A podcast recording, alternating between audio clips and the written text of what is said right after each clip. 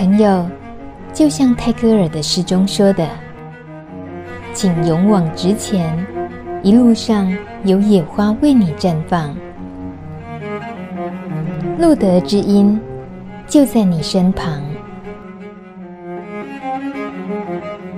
欢迎收听《路德之音》，我是梅琼妹，很高兴今天我们要来考验学生交作业，看看成绩 结果如何。哇，这种感觉好爽快哦！我们不是常常都派一个学生去参加什么活动，然后呢，老师就会很严格的说回来要做报告哦，或者是甚至于出社会之后呢，主管啊、上司啊都会觉得，哎，你这一趟回来有没有什么收获啊？赶快写报告。其实呢，琼美没有那个资格，但是呢，刚好因为有路德之音的关系，我可以听人家做报告，真是太开心的事了。这就是关于二零一二年艾滋大会在华盛顿举办，刚刚落幕，而路德的特派员就是紫薇，她呢非常辛苦，回来还要交作业，当然是我是很同情她啦。不过除了一些。呃，该有的报告啦，回报所有的成果，还有未来在工作上的影响，继续努力之外，能够上露德之音，我是希望单纯用聊天的方式，希望可以跟他多挖一点。这一次在艾滋大会的一些点点滴滴，可能是自己的心情，而且呢，关于一些比较大的冲击，这对于紫薇来讲哦，他陆陆续续已经在脸书也都分享过，或许你也都多少有些感动感触，但现在听听紫薇说，应该也特别不一样。嗯，Hello，大家好，我是紫薇。其实我这次去华盛顿，主要就是带着我们路德的一个海报过去做一个海报展。对，那那个海报展呢？这次的主题我们其实是写关于同才值班聊天室的一个怎么样做，或者是说它的一些成果跟我们未来的计划。那我们把这样子的一个服务带到艾滋大会去跟世界各地的人分享。那当然还有另外一个任务，就是去打开一下自己的视野。这次开的那个程度有没有超乎自己想象？因为其实对于之前也有陆陆续续听一些同事来提及之前的一些大会的状况，这一次其实可能好像那个规模比较小一点，但是对我来说倒是第一次去经历两万个人一起在一间会议室听一个演讲，那 我觉得真的是很了不起的一件事情。好像第一天就有震撼教育，对不对？是希拉蕊的演讲。其实，在第一天就知道，就是希拉蕊会来演讲，而且也知道他其实对于这个议题一直以来都是很关心。那其实当天让我看到的是一个什么叫做一个真正的演说家。那他可能使用的字句不需要非常的呃困难，那也是因为我可以听得懂，所以我觉得真的很浅显易懂。对，那另外就是我觉得他作为一个演说家，他可以把一些他自己对于女性感染者的一些理念、想法，跟他觉得政府应该要做的事情，很有条理的讲出来。那我一直印象非常非常深刻，就是他提到说，每一个女性，不管她是不是感染者，她都应该要有自己。权利可以决定他什么时候要生小孩，或者是什么时候不要生小孩。这件事情对我来说，我觉得其实有很多的想法在里面。对，因为其实，在台湾。我们平常可能接触到、服务到的一些感染朋友，那会来找社工，可能是因为也许有一些经济上面啊，或者是就业上面的需求。那我们可能已经在忙着一起解决现在的问题，那我们并不会的去直接想到说他可能有他自己一些人权的议题。那我觉得这次有点醒我自己是，有时候其实。站得比较高角度去看到，其实他有权利去做一些他其实本来就可以做的事情。但是在台湾来说，很多的感染者，尤其是女性感染者，可能他们在怀孕这件事情上本身就会背负了一个好像自己会把病毒传染给下一代这样子的一个枷锁。所以对于怀孕这件事，我觉得大部分的女性感染者其实是有点担心，应该不能说有点，还蛮担心的。甚至有很多的可能医院啊，或者是工位，可能站在一个防疫的角度，因为这样子是有可能传染给其他人的一个。你说，不管是在性行为的时候，或者是在生小孩的时候，所以常常我们会听到很多女性的感染者，她们可能会被一些，也许说是一些医疗体系啊，或者是。是公卫人员会提醒说，哎，你一定性行为要戴套哦，那个生小孩，你要不要决定就是要拿掉？对，我觉得那个其实是剥夺了一个一个女生本来她自己的一些人权的部分。对，那我觉得这次其实有很大的一个提醒是说，我们要看到其实。那是每一个人本来应该就有的权利，但是却因为感染这件事情会被忽略，或者是刻意的忽视掉。那我觉得这个是一个很大的提醒。所以在第一天经过希拉蕊这样子的演说，是他也带出今年的艾滋会议的主题，在女性的议题、女性人权上是占了很重要的一部分嘛。嗯，其实因为现在在世界上面啊，不管是其实，在像是非洲国家，他们的男性、女性的感染者比例其实是一比一。对，那当然也有可能是因为在一些呃特殊的国家的关系。那目前在台湾，其实那个比例是相对很悬殊的。对，那其实在这次大会上面，由希拉蕊这样子开场，到后续有一些可能是女性感染者，她自己现在已经变成一个唱权的人，或者是教育家，她也愿意站出来跟大家分享她自己过去经历的一些事情，跟她也给现在很多女性的帕斯提一些鼓励。对，那我觉得在，因为我这次出去主要其实还是会想多听一些女性相关的，所以我就会听到了很多这样子的一些讯息。我觉得在很多不管是希拉蕊还是说一些其他女性帕斯提的呼吁之下，我觉得他们共同其实都像是我刚才讲的，他们呼吁的最根本其实就是人权的议题。就是我记得有一个女性的帕斯提，就也跟着我们讲说，当初她要怀孕的时候，医生就跟她讲不可以怀孕。可是她后来靠着自己稳定的服药，她配合医嘱，然后也顺利的生下她的小孩。她的小孩现在都已经成年了，然后没有感染。她最想做的一件事情就是跟医生讲说：“你错了，我可以生小孩的，那是我的权利。”对，我觉得这个就有时候真的会让人家，我每次。听一听这些，我都会流泪。你现在就快流下来了，我感觉得出来。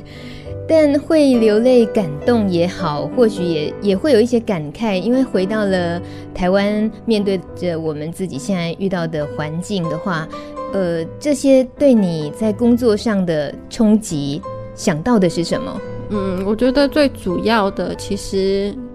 像我在一个工作坊里面，我因为每一个人刚开始都要自我介绍，那时候我自我介绍我就有提到是说我现在可能在跟一些女生有一些团体聚会，可是我很努力的想要让这些女生去了解，然后去相信她们其实可以过得很好，她们可以过得跟她们以前一样好，对，但是。我发现这件事情，我可以很自然而然的讲，可是我觉得不太容易做得到。对，因为在面对到现实社会的很多的压力啊，甚至一些对女生的更大的一些传统的包袱或是歧视下面，相信自己可以过得很好这件事情，我觉得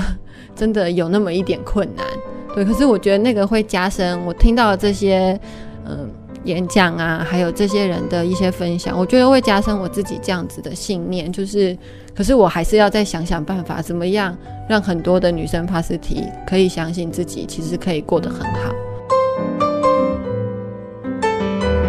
有时候真的，你需要一点时间，慢慢的去调试心里面的一些呃难过，或者是面对到的一些冲击。那再多听一下很多资深的帕斯提的朋友，他们怎么走过来的？也许有一天你可以有机会也站出来，去跟很年纪很轻的菜鸟帕斯提，去告诉他们，其实你也是有这样子的能力，去慢慢的走过来，就像失恋一样啊，失恋也需要时间慢慢的平复，不是吗？啊，这个举例非常好。你说聊一些自己的经历，然后怎么样走过来，这种在这一次的华盛顿艾滋大会上，能够有那些，尤其像是女性帕斯提站出来，然后也秀出自己的本来的面目，还有他身边认识的女性帕斯提，很多人都因为这样子，他愿意在那么大型的会议上。展现自己，他不要害怕了，然后也为也捍卫自己的在这方面的权益。透过这么大型的一年一度的艾滋大会，让这些感染者发声，这当然很重要。那如果说对于外界来讲的话，给外界的呼吁呢，就是以这样的大会，它能够对于整个每一个社会体系的资源，能够怎么样去改善这个部分，在大会上会有哪些倡导吗？嗯。其实最主要，因为它主要还是艾滋大会，所以可能大部分的还是在讲，也许是服务啊，或者是可能在疾病上面有一些其他相关医疗方面的事情。但是如果说针对非感染者的话，其实有很多在讲呃防疫上面，也许要怎么样子的做，或者是像这次有很多。的讲者其实都有提到，叫做呃 Free Generation，就是 S Free Generation。它其实我觉得它代表的一个意义，可能有些人会把它说它是一个没有艾滋的世代。可是对我来说，最好的翻译可能是在一个我们生活的世代里面，艾滋这件事情是不会被放大的。对，那我觉得疾病这件事情可能永远都会存在，但是它只是疾病而已。我们必须要这么平等的去对待它。所以在这样子的一个呃观念底下，其实去看防疫这件事情，那我们就会知道，当我们要找出一些可能。也许像之前我们常常听到的什么高危险群啊，或者是标的人口啊等等这样子，其实就不会带有一些刻板印象去做防疫这件事情，而是当你知道你怎么样做才能真的去预防这件疾病的传染，我觉得那个才是刚我说的那个 AIDS Free Generation 最深的目的，应该是这个。你的眼神啊，那个透露出来的那个杀气，呃，不是杀气。光芒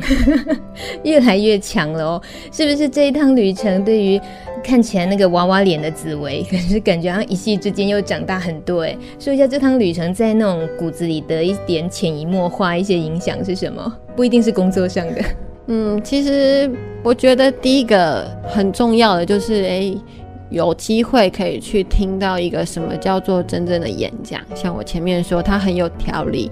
而且他可以把他自己的理念啊、观点啊，甚至承诺讲得非常的具体，而不是像是我们可能常常在一些演讲或者是台湾的一些呃政治人物的发表上面，我们会听到一些好像是承诺，可是又不清不楚。对，可是在我这次的。经验里面，其实我听到很多很多的讲者，他们所做的一些承诺，其实是非常具体，像是我们会给呃、什么什么单位，或者是对于艾滋这件事情，我们会给他多少多少的钱，或是我们预计要做什么样子、什么样子、什么样子的服务，其实是讲得很清楚的。甚至我觉得在这次有一个很大的启发，是来自于在这些。呃，全世界世界各地的一些朋友，他们在分享他们经验里面，我觉得当然每一个国家有每一个国家不同的一些文化传统，他们适合的服务不一样，但是他们怎么样去做？那其实我有看到很多我们相同面对到的困境，像是一些伦理的议题啊，甚至像是我们在做一些外展服务的时候，可能会面临到说，诶，外展服务的一些他可能是同才身份，那他怎么样去避免自己曝光？甚至在外展服务的时候，我们要提供给这些服务的工作人员什么东西？那其实是在台湾，我自己听到好像，诶，这件事情在台湾我们也常常在讨论。其实世界地球村的那个概念，我觉得在这次大会上我真的有感觉到。对啊，那吸收一些相关的经验，那可能有机会的话，也许我们可以。做一些比较深入的交流，那才可以知道说，哎，这样的服务是不是也可以把它带回来台湾继续做？你真是个好小孩耶！一百分的学生绕着绕着，嗯，都是工作，想到的都是工作上要怎么样在改进啊，在那个求发展。不过在刚刚访谈之前哦，听到紫薇她说，其实她选社工这个选项是根本没有其他相抗衡的选项。她一股脑从选大学的时候挑选科系，她眼里就只有社工。好吧，基于这个，我想也就不再追究他为什么现在眼里那么透露那么强烈的光芒，尤其是从艾滋大会回来。非常谢谢紫薇，有没有什么漏掉的还要再补充一下的？请问特派员。那我就来工商服务一下好了。假如说呢，就是有兴趣想要就是听一些其他或是看看实体的照片的机会，我们在九月二十九号那一天，在下午在路德的联谊中心会有一个就是艾滋大会的分享会，大概一个小时的时间，详见官网。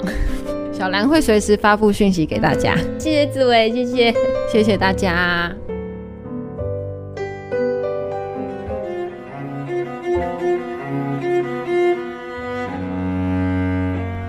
本节目由路德协会制作播出。